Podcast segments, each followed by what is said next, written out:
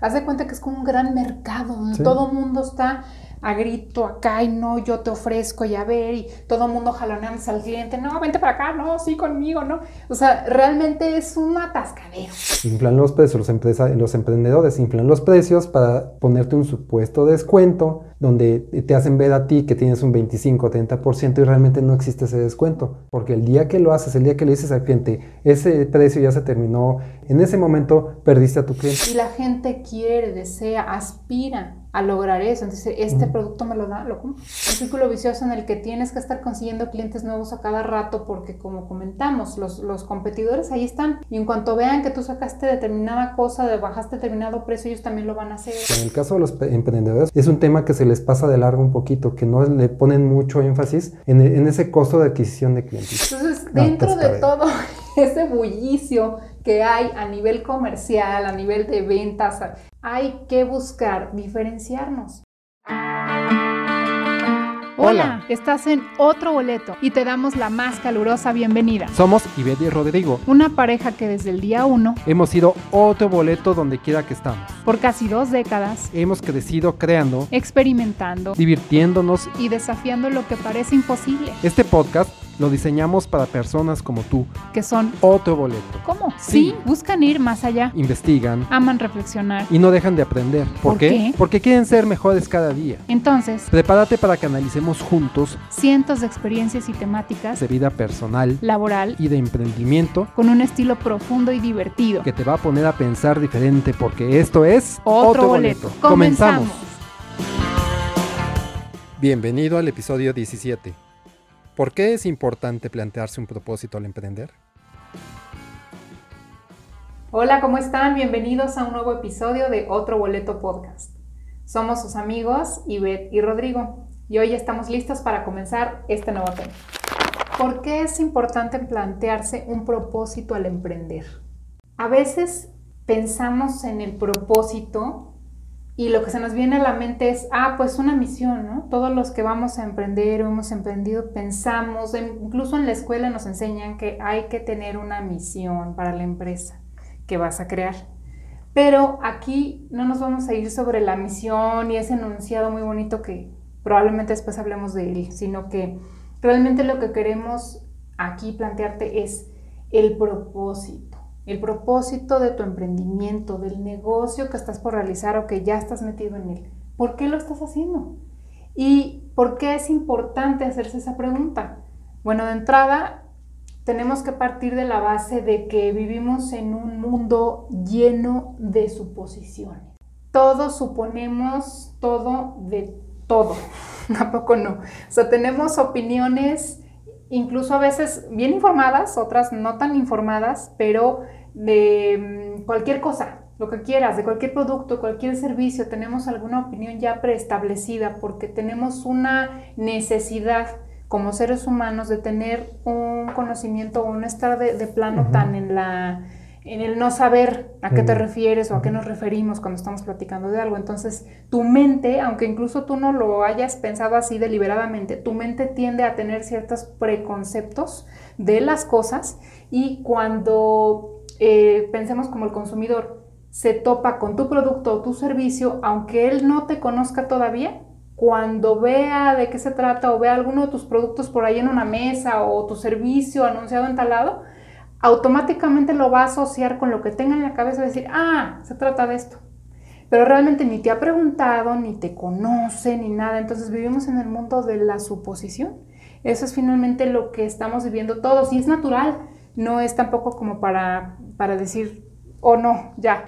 Otro boleto podcast está disponible en plataformas como Spotify, Apple Podcasts, iHeartRadio, Amazon Music, iBox, Google Podcast, Tuning y muchas más. Ya dentro de alguna de estas, pon en el buscador Otro boleto podcast y dale play.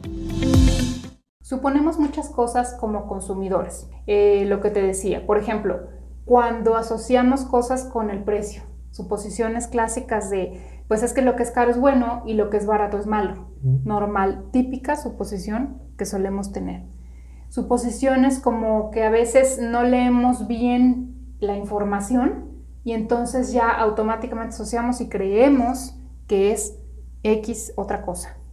Así es. Suponemos que funciona de determinada o cual forma y no leemos un instructivo, por ejemplo. Eso se da mucho, ¿no?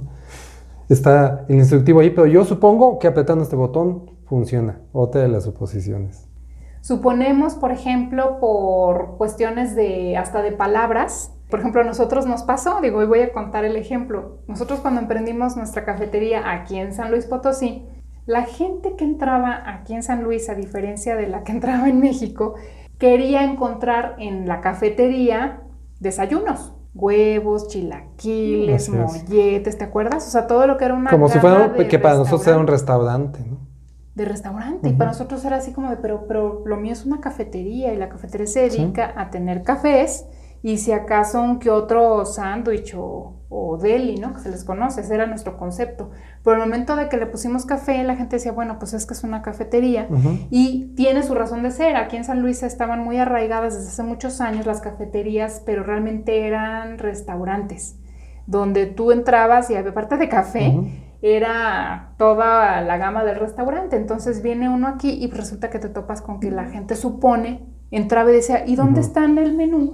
Pero es que ya entramos en una doble suposición porque los clientes suponían que iba a haber menú de desayunos o de comida incluso.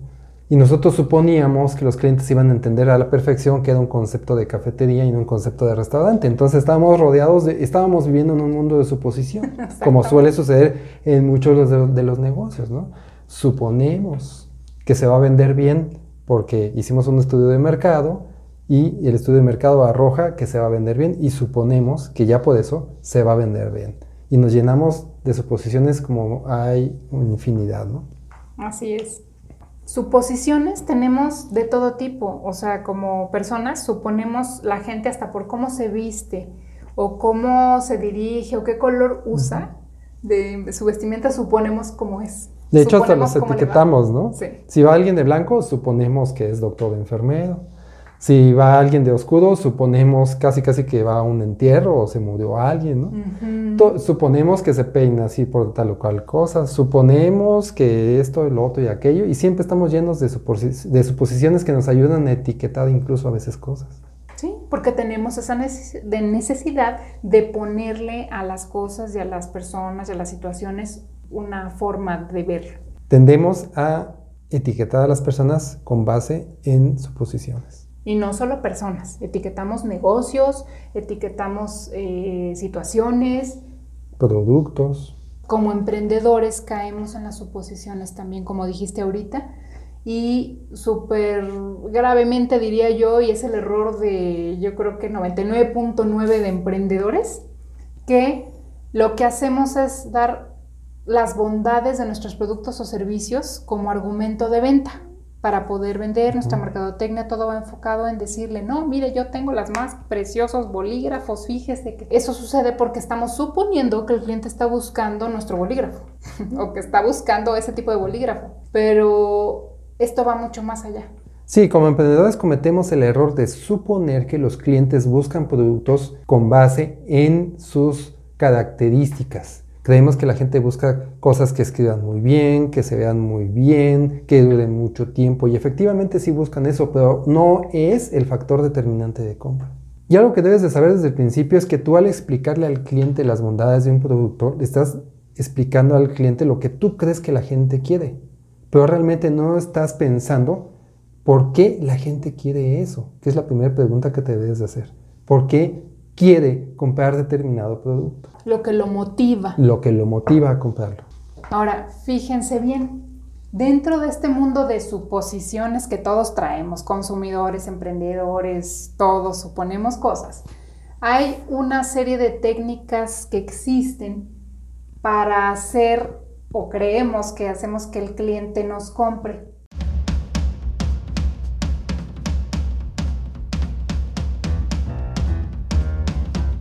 Y ahí les van, de hecho se les van a hacer muy conocidas porque seguramente incluso hasta las han aplicado. Por ejemplo, todas tienen que ver con un grado de manipulación hacia el cliente. a lo que se refiere eso es que la gente termina haciendo lo que tú querías, ya sea comprarte o, o gastar determinado dinero, pero realmente no lo hizo con una motivación como lo estábamos hablando ahorita, sino realmente lo hizo porque le convenía en el momento o porque uh, una situación en la cual lo envolviste resultó que te compró y te regeneró una transacción, pero realmente fue manipulado. Y de hecho son cosas que se ven en escuelas de negocios, en las carreras de mercadotecnia, por ejemplo, donde cómo puedes influir en el cliente para que compre lo que tú quieres, es una serie de manipulaciones ya va más allá de la influencia, sino se va a la parte de manipular para que el cliente accione y compre. Claro, por ejemplo, una técnica básica, clásica de manipulación es la técnica del precio, donde empezamos a pelearnos por precio hasta con los grandes, ¿no? Como decíamos en otro episodio, con Sansón o las patadas. O sea, Walmart vende esto, yo también lo voy a vender y más barato. Y tu otro competidor que también trae ese tipo de producto dice, ay, lo vendió a tanto, entonces yo lo voy a bajar dos, tres pesos para que el cliente se venga conmigo. Y así nos vamos, ¿no? Todos en escalerita. Empezamos manipulando al cliente para que nos compren eh, con base en baja de precio, pero acabamos matándonos entre nosotros porque vamos baja y baja y baja y baja y baja el precio hasta que ya no es negocio para nadie. Pues no. O sea, tú te vas con la finta de que te están comprando a ti. Eh, me compraron a mí y no a mi competidor. Ajá. Pero resulta que no estás ganando nada porque ya te acabaste todas tus ganancias, todo el margen, porque sí, según tú estás vendiendo, pero realmente ya te le estás poniendo. O sea, ya cuando haces los cálculos dices, ay.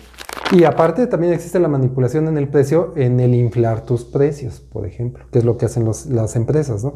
Inflan los precios, los, los emprendedores inflan los precios para ponerte un supuesto descuento, donde te hacen ver a ti que tienes un 25 o 30% y realmente no existe ese descuento. Realmente lo que están ejerciendo es una manipulación para que tú compres, así es como te están consiguiendo como cliente, con base en manipularte sobre un precio fantasma, normal, y darte un, porcentaje de descuento y realmente tú tienes contemplado ese precio al final. Pero eso es una manipulación directa sobre el comportamiento del cliente.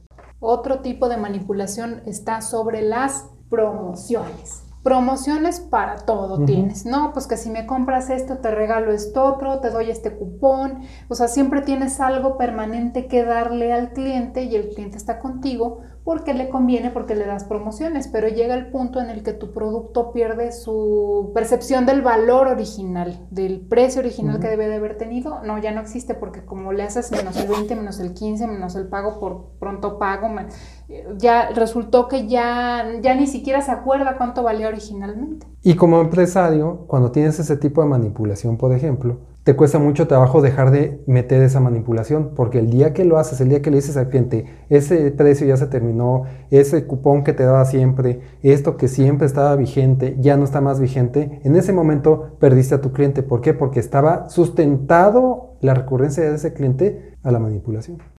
Síguenos en redes sociales. En Facebook, Telegram y Pinterest nos encuentras como Otro Boleto Podcast. En Instagram y TikTok nos encuentras como arroba otro boleto podcast y en Twitter arroba otro boleto pod. Otro tipo de manipulación que existe para atraer clientes es el famoso miedo. Y vas a decir, ay, ¿cómo? ¿Sí? Cuando tú le dices al cliente, cómprame esto o compra esto porque si no te puede pasar esto otro, o si no lo compras o si no usas el servicio podrías caer en tal cosa, le estás metiendo miedo. Al final es una técnica de manipulación a lo mejor te termina comprando porque sí, sí le dio miedo, pero realmente el miedo va y viene. Igual y de repente alguien le da, le da cierto valor y dice, pues te dejo y me voy con otro. Entonces realmente no está, no lo tenías al cliente de fondo, estaba ahí por miedo nada más. Bueno, pero ¿qué me dices de la manipulación por las aspiraciones de la gente? Esas manipulaciones que le ofrecen a las personas eh, que van a conseguir algo de la manera más fácil. Por ejemplo, los, productos alimenticios que te prometen que te van a adelgazar. Los productos aquellos que te dicen que con solo ver la televisión cinco minutos y darle a unos pedales, este, vas a adelgazar vas a tener una condición física eh, que no tienes en el momento, que vas a tener una condición física buena. Hay productos incluso que ofrecen con curarte de algo que, o los, o los que ni siquiera la medicina tradicional te lo puede curar y ellos prometen curártelo con una toma a veces. Todas esas cosas aspiracionales Hace rato mencionaste lo de que darte miedo, bueno, pues también importa esa parte porque te dan miedo de que si no lo compras no vas a tener una buena salud y entonces incluso puedes llegar a, a morir. Pero también te dan por otro lado la parte donde te dicen es muy sencillo porque sabemos que tú no lo haces porque te da flojera hacerlo y entonces te lo ponemos de la manera sencilla. Pero eso realmente es una manipulación. Y saben que a veces, en la mayoría de los casos, todos sabemos que eso no va a suceder. Creemos lo que queremos creer también y estamos siendo víctimas de esa manipulación. Sí, claro. Lo que pasa es que la gente normalmente espera soluciones rápidas a sus problemas. Y mucha gente que tiene empresas o negocios grandes dice, ah, pues yo le doy al cliente estas cinco soluciones o esta solución rápida y si me la compra en una semana queda listo. Pero realmente, realmente, realmente sabemos que se requiere un camino más largo. Por ejemplo, en el caso de las dietas, pues se requiere ejercicio, dieta y tiempo, ¿no? Y aprender a comer. Sí, Sí, sí, Aprendizaje. claro. Y aprender a comer. Entonces, pero llegan a empresas o productos y dicen, no, pues aquí en una semana, en 15 días quedas listo. Y la gente quiere, desea, aspira a lograr eso. Entonces, este producto me lo da, lo compro. Es una manipulación. Ahora, sí funciona, pero ¿por cuánto tiempo te va a funcionar si tú eres una empresa de esos que manipula a las personas?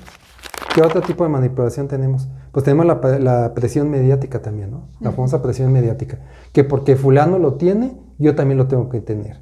Y utilizan, incluso ahora que están de moda las redes sociales, se utilizan influencers o personas conocidas que y compran, utilizan o ejercen determinado servicio para influir en las demás personas o en la decisión o la toma de decisiones de las demás personas.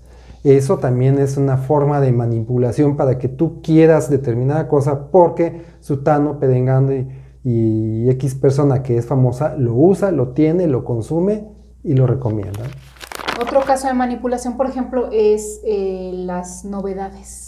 Todas las novedades, y ahí entra mucho todo lo que ya estamos cayendo en cierto consumismo, porque queremos las cosas mejoradas, todo lo queremos mejor todo lo queremos con otros botoncitos extra o lo queremos de, con otros colores.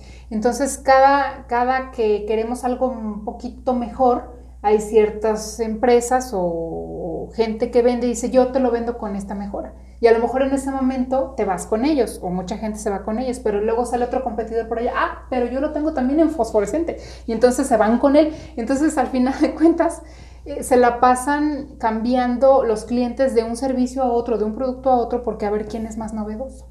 Es una técnica de manipulación donde aparentemente tienes a los clientes, pero los tienes por muy corto tiempo, hasta que surge otro competidor que saca las cosas mejor que tú o con una super novedad del momento más padre o más bonita. Ahora, como ya lo comentamos, esas técnicas de manipulación que utilizan incluso las grandes empresas y que pues pareciera generar grandes resultados, eh, lo único que hace es mantener como un círculo vicioso, un círculo vicioso en el que tienes que estar consiguiendo clientes nuevos a cada rato porque como comentamos, los, los, competidores ahí están y en cuanto vean que tú sacaste determinada cosa, de bajaste determinado precio, ellos también lo van a hacer o van a conseguir un mejor eh, trato o mejores precios o mejores eh, novedades. Eh, el chiste es que siempre se van a estar peleando por esos clientes y ese cliente va a estar yendo y viniendo de aquí para allá porque realmente no está ni contigo, ni con aquel, ni con el de allá. Está donde más le convenga. Entonces realmente no hay recurrencias, tienes que constantemente estar generando nuevos clientes. son clientes que te duran, te generan transacción, pero te duran muy poco Son efímeros, son clientes que te generan una transacción, pero son clientes de muy corto plazo nada eh, ligados a tu, a tu proyecto, a tu emprendimiento, a tu... Eh, a tu esencia como marca. Realmente son clientes que pasan por ahí porque les ofreciste tal o cual cosa nada más y entonces los convertiste en un cliente efímero. Y ahí es donde entra lo que platicamos en el episodio anterior, en uno de los episodios anteriores, de cuánto te cuesta cada cliente, el famoso costo de adquisición de clientes, que es lo que no ven muchos de los emprendedores. Cuando tú estás metido en la táctica de manipular al cliente, de manipulación del cliente, en donde utilizas todos estos sistemas de atracción a los clientes para lograr una venta, lo que estás haciendo es tener un costo de adquisición de cliente muy elevado. Estás, cada cliente que te va a comprar te va a costar mucho dinero atraerlo y realmente no lo vas a mantener. En el caso de las empresas tienen muy bien medido ese costo de adquisición de cliente, pero en el caso de los emprendedores o pequeños emprendedores es un tema que se les pasa de largo un poquito, que no le ponen mucho énfasis en, ese costo de adquisición de cliente. Y por ejemplo, vamos a poner eh, los emprendedores que van a un evento, nosotros que organizamos eventos, van a un evento y se paga un espacio o un lugar por, por exhibir sus productos. Esa exhibición de productos tiene un costo. Ese costo del lugar es un costo de adquisición de cliente. ¿Por qué? Porque cada cliente que llega ahí te cuesta un dinero que está reflejado en la renta, en, lo que te costaron, cobraron en la renta o en lo que te cobraron de cuota por el espacio. Como su nombre dice, es un costo de adquisición de clientes. Te cuesta adquirir un cliente. ¿Y sabes qué sucede con ese tipo de promociones y de manipulaciones y de formas de venta? Que esa adquisición de clientes nada más fue para ese momento.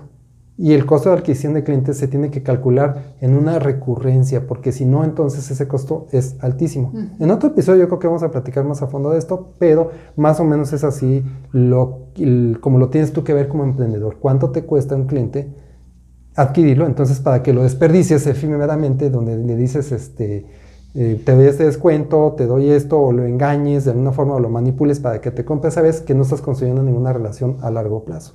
Así es, que no tienes la lealtad del cliente. O sea, al final volvemos al punto. No hay lealtad. El cliente va donde le conviene. ¿Por qué? Porque realmente tú estás también jugando con esas, con esas eh, variantes de manipulación donde el cliente va donde más le conviene. Sí, tu, tu negocio está instalado en el sistema de ventas por manipulación. Y ahí es donde acabas perdiendo. Parece que ganas, pero al final acabas perdiendo. Ahora, ese sistema de manipulación Tampoco es así como para satanizarlo, porque incluso existen las formas, existen las metodologías para lograrlo y muchas empresas exitosas lo hacen. Pero más allá de tener éxito en una empresa en cuestión de ventas y de manipular clientes para que te compren, hay que tener éxito realmente de otra forma. Recuerda que también nos puedes encontrar en YouTube. Dale me gusta, oprime el botón suscribir, activa la campanita de notificaciones y escoge todas para que no te pierdas ninguno de nuestros episodios. Sí, así es. Lo que pasa es que, eh, pues como vimos desde el principio, estamos metidos en un mundo de suposiciones, las empresas pues buscan las formas de lograr la transacción. Haz de cuenta que es como un gran mercado donde todo el mundo está a grito acá y no, yo te ofrezco y a ver, y todo el mundo jaloneándose al cliente, no, vente para acá, no, sí, conmigo, no. O sea, realmente es un atascadero. Entonces, dentro de todo ese bullicio que hay a nivel comercial, a nivel de ventas, donde todos andamos, hay que buscar diferenciarnos. Por eso estamos hablando aquí de que ah, es mejor emprender con un propósito porque está muy competido. Entonces la parte donde vas a poder profundizar y ver qué onda con tu emprendimiento, esa no está tan, tan competida. Es un camino un poco más concienzudo.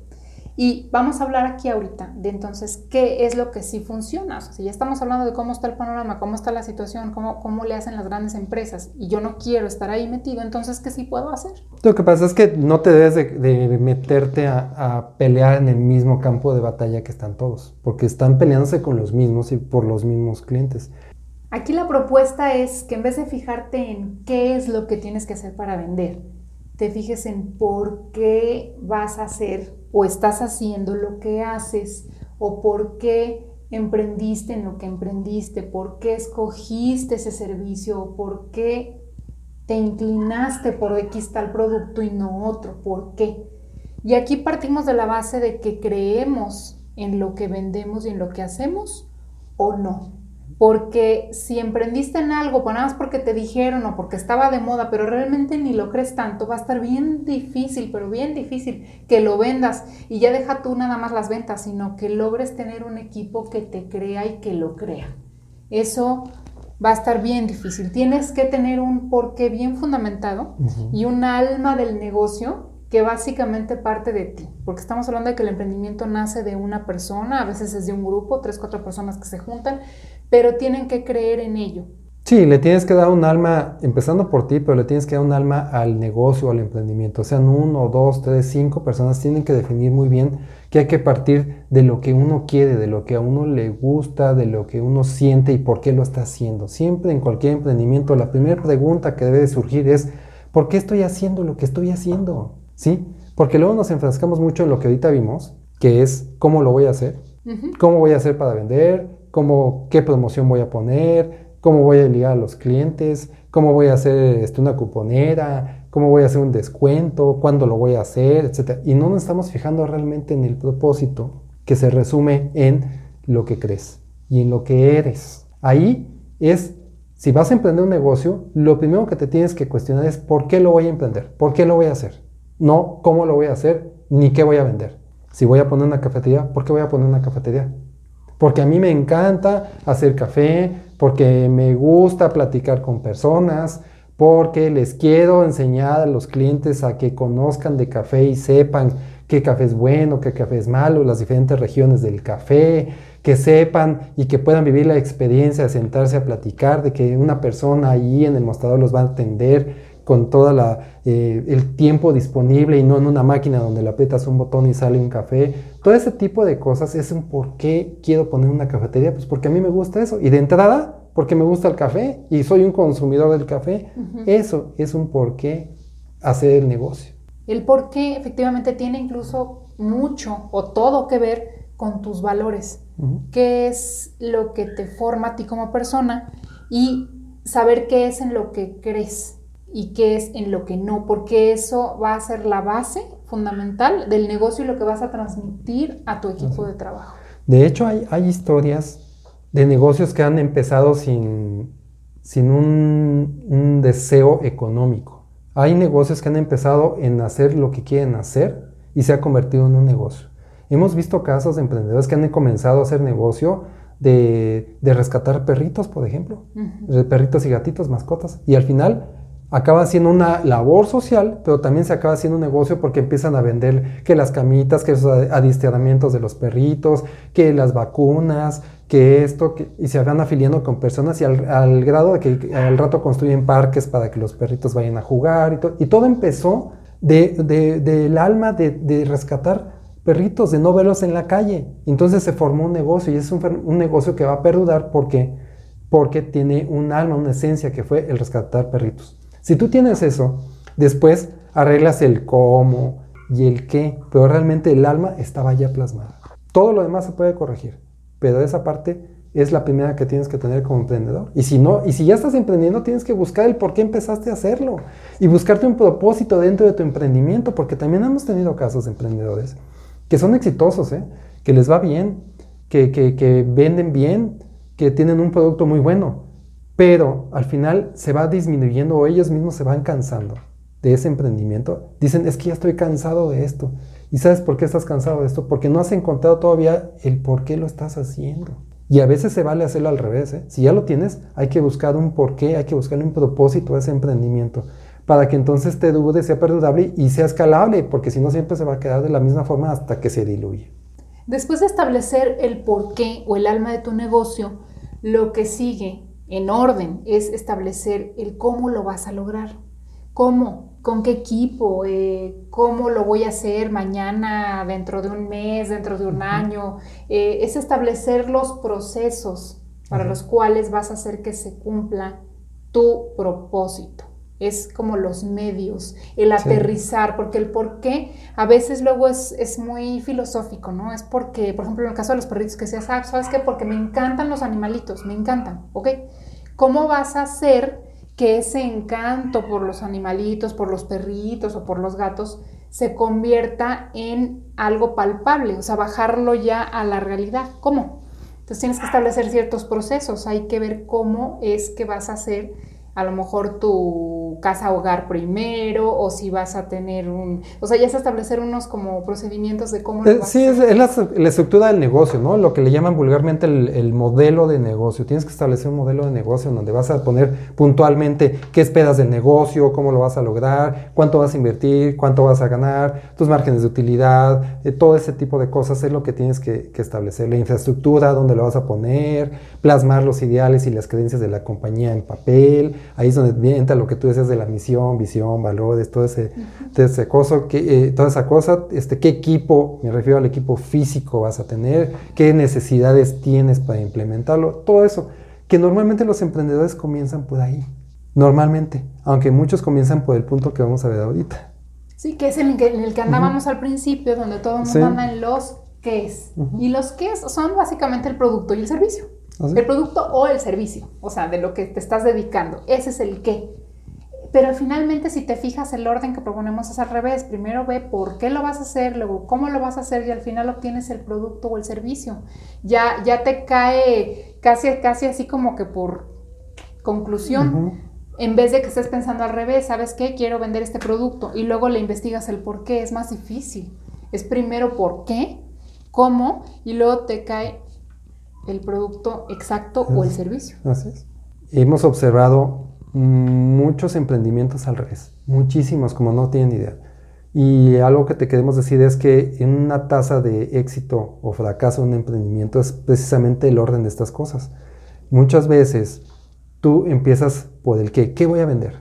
Andas buscando desesperadamente qué voy a vender, qué voy a vender, qué voy a vender, incluso quieres importar de China, quieres hacer esto, tienes una grandiosa idea de algo, lo que sea, pero realmente no tienes todo lo anterior. Y eso tiene que ser al final, porque si tú tienes lo que te gusta, el alma, te va, al momento de establecer lo que a ti te gusta y por qué quieres emprender, te va a dar el qué quieres vender.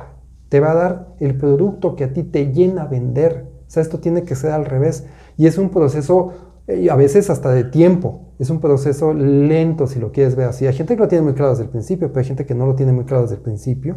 Y hay que tener una especie de, de autorreflexión y de, y de sentarte a pensar realmente qué es lo que tú quieres lograr con un emprendimiento. Escribe en tu navegador otroboletopodcast.com. Entras a la página, en la pestaña Episodios das clic, navegas por los episodios, escoges el que más te guste o el que quieras escuchar y debajo del texto vas a encontrar el reproductor en la página web, listo para que le des play. ¿Y cómo vamos a lograr hacer todo esto de empezar con el por qué, luego irnos a los cómo y a los qué? Bueno, primero lo vamos a hacer por medio de la inspiración en vez de la manipulación. Hay que inspirarnos a nosotros y hay que inspirar a la gente de la que nos vamos a rodear.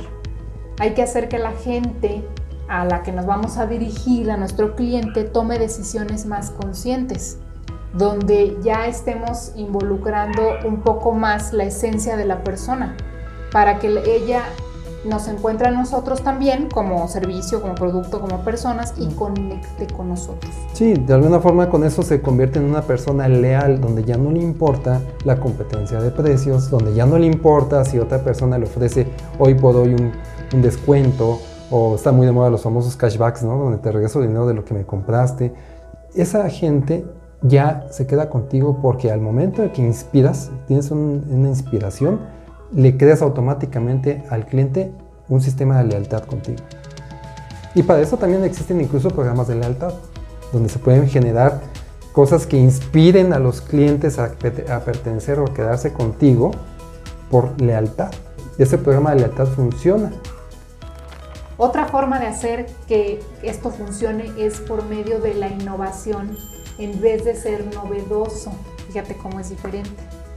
Al momento de innovar, lo que estamos haciendo es crear, es darle rienda suelta a la creatividad en cuanto a las necesidades del cliente o qué es lo que el cliente anda buscando. Pero para eso tienes que ser muy observador tienes que poder adelantarte un poco a la tendencia y no nada más ponerle un color nuevo a tal producto o darle un servicio más a tal, a tal cosa, sino que realmente estés haciendo algo nuevo que la gente diga, wow, eso no, no existía.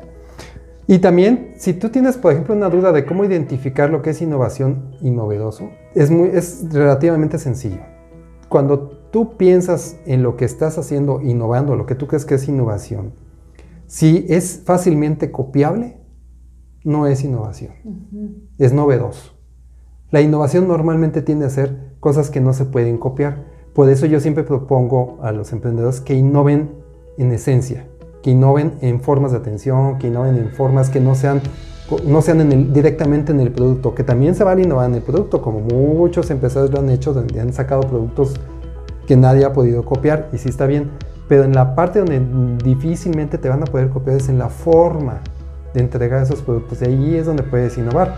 Y un ejemplo palpable de una innovación es Disney, por ejemplo. Disney pues son juegos mecánicos que tienen cualquier otro, a lo mejor no de esa forma, pero están innovando en su nivel de servicio. Que siempre están innovando y te están dando algo adicional en su nivel de servicio. Si tú vas a Disneylandia hoy o a Disney World hoy y vas dentro de cinco años, vas a encontrar cosas de servicio, cosas de trato de los colaboradores del, parque que no tenían hace cinco años. Siempre están innovando y están innovando en esencia, no están innovando en productos, que si bien también lo hacen en productos, están innovando sobre todo en la esencia de la gente que está en contacto contigo, solucionándote problemas incluso de que no cargues cosas, de proporcionarte sombrillas por si llueve, de darte carreolas para que no eh, lleves la tuya propia y la puedas usar la del parque, un montonal de cosas que van eh, en, esas, en ese sistema de innovar. La innovación real, para diferenciarla de la novedad, es, incluye cosas que cambian el curso ¿También? de cómo se veía la situación antes de lo que tú estás ofreciendo y después de.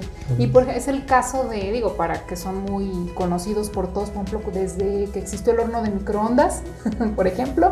Eso me. El fax, el fax fue un super invento que en su momento cambió el curso de la historia. Uh -huh. El invento del foco, simplemente, o sea, son cosas que han ido pasando en el tiempo que marcan el, el antes y el después. Y por último, para que todo esto tenga un sentido y pegue bien, lo que se necesita es ser auténtico o que tenga autenticidad tu emprendimiento. ¿Y a qué se refiere eso?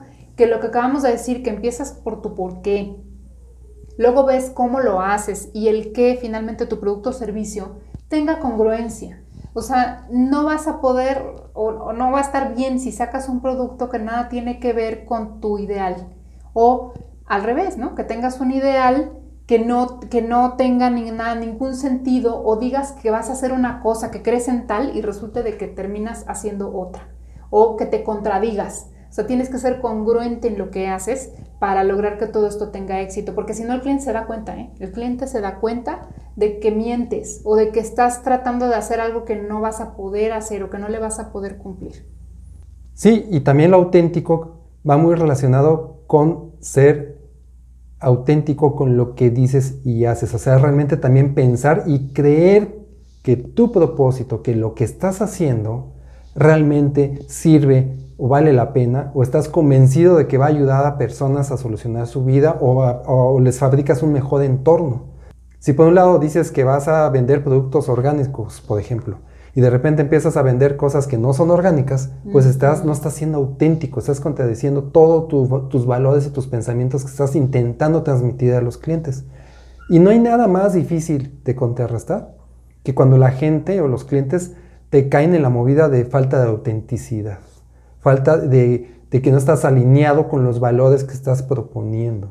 Donde si tú dices que, que no quieres utilizar energías sucias, por ejemplo, y vas y compras un carro de, de 12 cilindros que gasta gasolina, este, enormidades de gasolina, y pues no estás siendo congruente con lo que estás diciendo. Si estás diciendo que no quieres utilizar energías sucias, pues tienes que comprarte un coche híbrido, por ejemplo. Eso, plásmalo también en el negocio. Tienes que ser congruente con eso. Y bueno, amigos, y hemos llegado a nuestro ya tradicional momento de película. En esta ocasión le toca el turno a una película que haciendo cuentas ya tiene veintitantos años, casi 25 años, por ahí así. Fue eh, filmada y estrenada en cines en el año de 1996, así es que para Corrió muchos de ustedes... de 1900. Corría el año de... Para muchos de ustedes va a ser una película vieja, para mí es una película que no la sentía tan vieja, pero bueno, De ya resulta que tiene... De estreno recientón, más o menos. bueno, esa película que le estamos hablando es Jerry Maguire. Jerry Maguire es una película que a mí me gusta bastante por el contenido per se de la película, pero también porque eh, eh, ejemplifica muy bien a un jugador de fútbol americano y a mí me gusta el fútbol americano, entonces tengo como que dos, dos motivos por los que me gusta. ¿no? Bueno, pues para pasar ya de lleno a la película, déjenme platicarles que Jerry Maguire, es ejemplificado por Tom Cruise, resulta ser un agente, eh, un representante deportivo, representa a los jugadores eh, de fútbol americano, de béisbol, de distintas de hockey, de distintas actividades deportivas en los Estados Unidos. Este representante deportivo pues es el que se encarga de conseguir buenos contratos para los jugadores, de gestionar con los dueños de los equipos, de conseguir endorsements o representaciones de tenis, camisetas, etc. Es el que realmente maneja el dinero de los jugadores. Jerry Maguire trabaja en una empresa donde él siente que han perdido los valores, en algún momento se da cuenta que han perdido los valores y donde él piensa que nada más están enfocando ya al, al, al qué, ¿sí? A qué, cómo vamos a conseguir un buen contrato, cómo vamos a ganar más dinero, porque al final ganamos por comisión. Y entonces están desvalorizando eh, la vida de, del jugador o la salud incluso del jugador, porque él se da cuenta cuando un hijo de un, de un, jugador le reclama porque lo está casi casi haciendo jugar después de ya múltiples lesiones. ¿no? Uh -huh.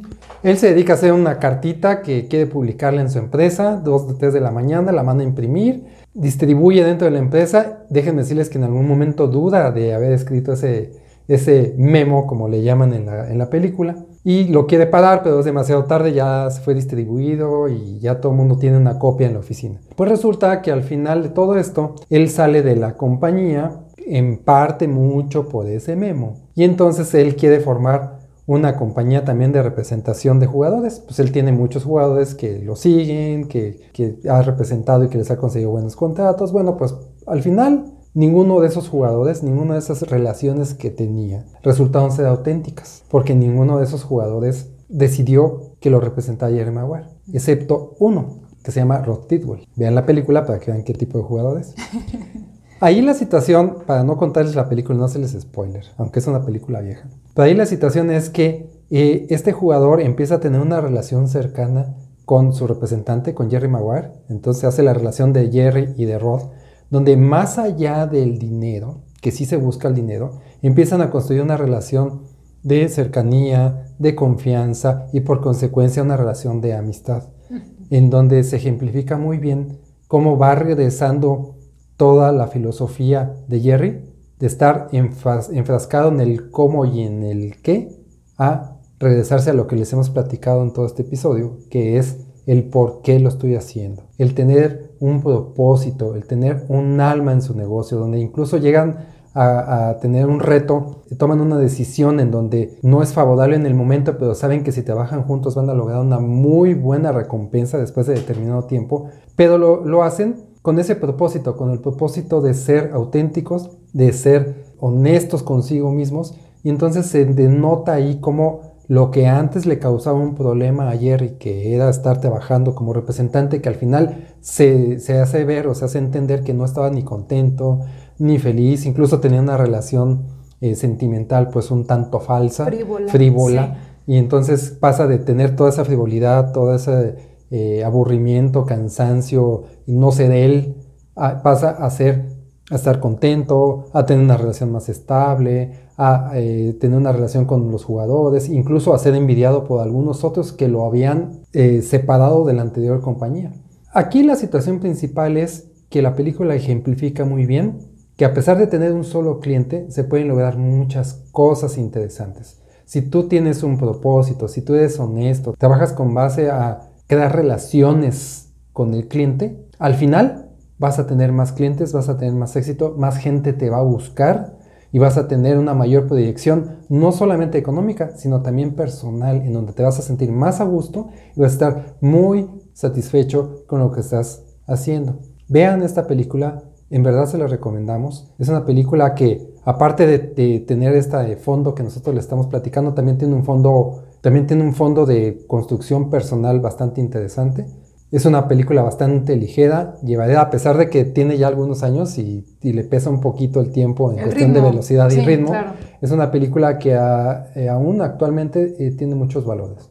Otro Boleto Podcast está disponible en plataformas como Spotify, Apple Podcasts, iHeartRadio, Amazon Music, iBox, Google Podcast, Tuning y muchas más. Ya dentro de alguna de estas, pon en el buscador Otro Boleto Podcast y dale play. Bueno, pues esperamos que te haya servido de inspiración para tu emprendimiento. Reflexiona recapacita acerca de lo que ya estás llevando a cabo o estás a punto de emprender. Si realmente te inspiró, si sientes una conexión con esa idea, con ese proyecto. A lo mejor estás en pláticas apenas, algún amigo te está diciendo, oye, este, este proyecto puede ser bueno. Bueno, realmente reflexiónalo si te, si te sientes inspirado por eso, porque es a lo próximo a lo que te vas a dedicar o ya te estás dedicando o a lo mejor es por lo que te queda de vida, no sabemos, ojalá, ¿verdad? Pero que sea algo que disfrutes mucho. algo en lo que creas, porque si tú crees en tu proyecto, en tu servicio, en tu producto, entonces segurito que también lo van a creer tu equipo de trabajo, tus vendedores, la gente con la que estés y por supuesto tu cliente, porque lo que tú quieres es que tu cliente te crea y sea leal y esté contigo no solamente una vez, sino que sea recurrente, que esté contigo todo el tiempo que sea necesario o que, que tu producto o servicio lo requiera. Y sabes que también eh, si tú tienes un propósito en tu emprendimiento y tienes un por qué lo haces, también te sirve de motivación. Y el recurso que más necesitas cuando estás emprendiendo es mantener tu nivel de motivación alto. La motivación de la que no puedes perder. Puedes perder muchas otras cosas, puedes cambiar de productos y lo que gustes, pero la motivación es algo que no puedes perder porque si ya que pierdes la motivación, hasta ahí llegó tu emprendimiento. ¿eh? Se acaba. Bueno amigos, Ivette, pues muchas gracias por habernos escuchado en este episodio. Somos Otro Boleto, y Rodrigo. Les pedimos por favor que se suscriban al canal, que le den allá la campanita para que les avise, que nos sigan en todas las redes sociales si ustedes quieren, que nos escuchen en su plataforma favorita. El chiste es que no te pierdas todo el contenido que nosotros tenemos para ti. Muchas gracias por escucharnos y nos vemos a la siguiente. Gracias.